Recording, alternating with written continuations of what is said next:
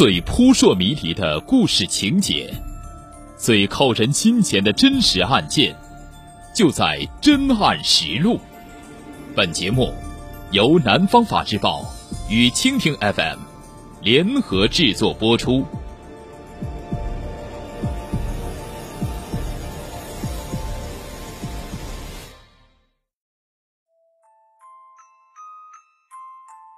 逢山寻宝藏。言下有秘籍，不少传说和文学作品对宝藏进行渲染，难免让人对这样的奇遇有所期盼。然而，对于揭阳市揭西县金河镇的老杨来说，他看到的宝藏变成了一场噩梦，差点让他赔上大笔钱财。宝从天降，民间药师遇金主。年逾古稀的老杨是一名民间药师，平时用中草药解除周边村民的病痛。二零一八年六月四日十一时许，两名男子找到老杨看病，声称腰酸，并花费五十元向老杨购买了三包中草药。闲聊中，其中一名男子无意间说起自己是在山上当包工头，其工人在路上挖到一瓮金。还有一张看起来很古老的棉纸，上面还写着“民国某年”。而另一名男子则告诉老杨，这瓮金中有金佛、金狮、金元宝，重达十余斤，价值十二万元。随后，自称包工头的男子带来另一名男子，从一个黑袋子里取出几块类似黄金的物件给老杨看，并商议。与其让工友把金子带到外地去卖，不如和老杨以十万元的价格买下后平分。看着眼前金灿灿的金元宝和古香古色的棉纸，老杨动了心，心想自己碰到好运气了，于是同意和对方共同购买这批金子，并将自家存款现金四万余元交给该三名男子。三人带着老杨的四万余元。以要到金河镇结清剩余款项为由，把金子留下后，便一起离开了。金变铁块，又气又怒，急报警。送走三人后，老杨再次掂量金子，这一掂量，让老杨惊出一身冷汗。他将金子放进嘴里一咬。立即发现这些金子其实只是铁块看着手里的黄金变成铁块老杨又气又怒，立即叫家人一起四处寻找该三名男子。不过他们好像人间蒸发一样，早已没有踪影。回过神的老杨立即向当地派出所报案。接报后，揭西县公安局金河镇派出所民警立即赶赴案发现场，展开走访调查。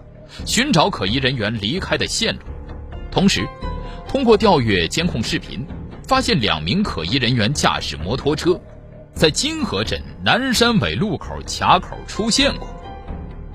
民警马上驱车前往卡口，并对周边进行走访侦查。走访中，民警了解到，案发当天上午，两名可疑男子曾在南山尾路口卡口附近的小商店买了一包烟。通过调阅小商店的监控视频，警方获取了两名可疑男子的照片。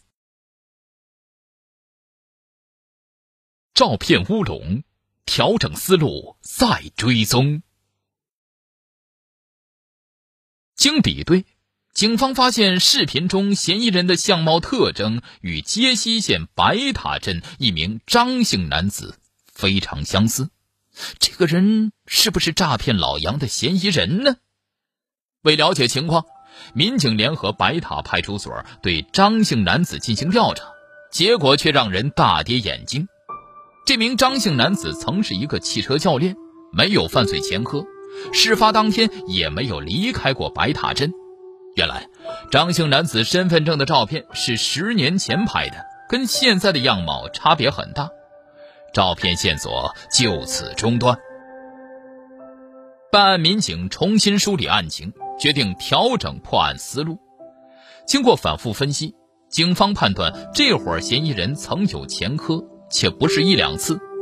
随即，办案民警将侦查方向调整为具有犯罪前科的嫌疑人。明确侦查思路后，民警再次对嫌疑人的行踪进行追寻，发现有两名姓何的嫌疑人有诈骗前科，且都以挖到金佛的方式进行诈骗。通过智慧新警务，警方锁定犯罪嫌疑人何大龙，男，四十一岁；何景松，男，四十八岁；何云，男，三十九岁，均为福建省漳州市人的身份。并对其进行网上追逃。通过进一步侦查，民警发现何大龙不仅曾因诈骗罪被判刑，还因在潮州市实施诈骗被当地警方上网追逃，同样是以挖到金佛宝藏的方式进行诈骗。不堪压力，投案自首退赃款。就在民警准备采取进一步行动时，看到追逃信息的何大龙的家属来到金河派出所，警方立即与其沟通，尤其去劝说三名嫌疑人到派出所投案自首，争取宽大处理。在警方的努力下，嫌疑人的家属表示将积极配合，并督促嫌疑人投案自首，并积极筹款，主动退还赃款。二零一九年一月七日十五时，迫于警方的压力，何大龙等三名嫌疑人从福建来到金河派出所投案自首。目前，何大龙等三名嫌疑人因涉嫌诈骗罪被依法刑拘，受害人被骗的四万余元已悉数追回。对他们三人来说，投案自首不仅是悔过，还是重新做人的唯一途径。务农太苦，重操旧业走老路。早在十年前，何大龙就曾以挖到金佛藏宝等方式实施诈骗，后被判刑。刑满释放后，何大龙一直在家里种果树。后来因为经济条件不好，务农比较艰苦，在和同村的何云、何景松闲聊中，提起想赚点钱。便一拍即合，重操旧业。何大龙伙同何云、何景松在福建以每个五十元的价格买入所谓的金元宝、金佛，开着摩托车辗转各地，以挖到宝藏等方式实施诈骗。他们并没有特定的目标，走到哪里就骗到哪里，直到受害者落入圈套。审讯中，何大龙交代。其听说自己被警方通缉后，很害怕，也很后悔，于是选择投案自首，争取宽大处理，并为自己赎罪。他表示，以后一定好好生活，打工，不管赚多赚少，能吃饱，跟家里人在一起就够了。警方提醒：三名嫌疑人的作案手法很老套，然而依然有人上当受骗。主要还是因为防骗意识淡薄。换个角度思考，天上不可能掉馅饼。